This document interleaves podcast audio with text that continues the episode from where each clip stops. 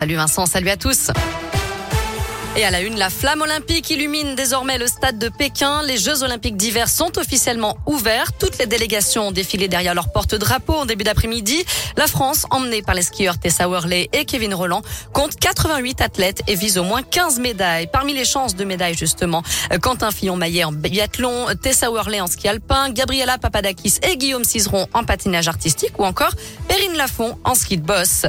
Des Jeux qui sont marqués cette année par le Covid, évidemment, mais aussi par le boycott boycott diplomatique de certains pays comme les États-Unis ou encore le Royaume-Uni et par l'empreinte écologique qui en prend un coup, il faut le dire, avec 100% de neige artificielle sur ces Jeux. Notez qu'aucun représentant du gouvernement français n'a assisté à la cérémonie d'ouverture aujourd'hui, pas même Roxana Maracineanu, la ministre des Sports.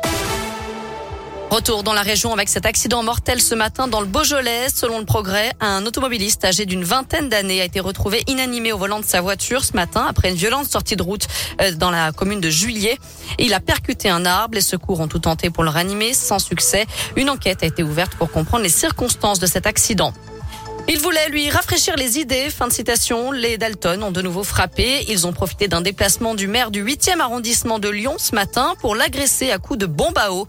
Olivier Barzane se trouvait à ce moment-là aux côtés du maire de Lyon, euh, Grégory Doucet, qui dénonce une agression physique inadmissible. Une plainte a été déposée. Le collectif de rappeurs lyonnais a revendiqué les faits sur les réseaux sociaux, euh, dénonçant la pression exercée par l'élu du 8e au sujet de l'incarcération d'un des leurs.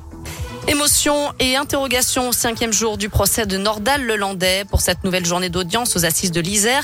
La Cour a entendu ce matin la petite amie de l'accusé au moment de la disparition de Maëlys. Face à elle, Nordal Lelandais a affirmé que si elle avait répondu à un SMS envoyé le soir du mariage, il l'aurait rejoint et Maëlys serait encore en vie. Témoignage glaçant. Cet après-midi, la Cour se consacre aux agressions sexuelles commises sur deux petites cousines, âgées de 4 et 6 ans à l'époque. Les parents des fillettes témoignent cet après-midi. Maître Caroline Raymond est leur avocate. Ces agressions sexuelles ont été commises euh, par Nordal Lelandais qui a avoué les faits, hein, euh, même s'il reste présumé innocent sur euh, le reste, jusqu'à sa condamnation définitive, ont été commises pour l'une d'entre elles six semaines avant les faits concernant Maëlys Desarrojo, pour la deuxième petite cousine une semaine pile avant les faits concernant Maëlys Desarrojo. Ces petites filles avaient 4 ans et 6 ans, Maëlys avait 8 ans. Ça pose évidemment la question d'un éventuel mobile sexuel concernant Maëlys Desarrojo, compte tenu de la proximité en âge euh, de ces fillettes, mais également de la proximité euh, au niveau de la temporalité euh, des agressions commises au cours de cet été 2017. Le procès de Nordal Lelandais doit durer, je le rappelle, jusqu'au 18 février. Allez, on termine beaucoup plus légèrement avec un mot de sport et l'ouverture de la 23e journée de Ligue 1 de football ce soir. Marseille accueille Angers à 21h.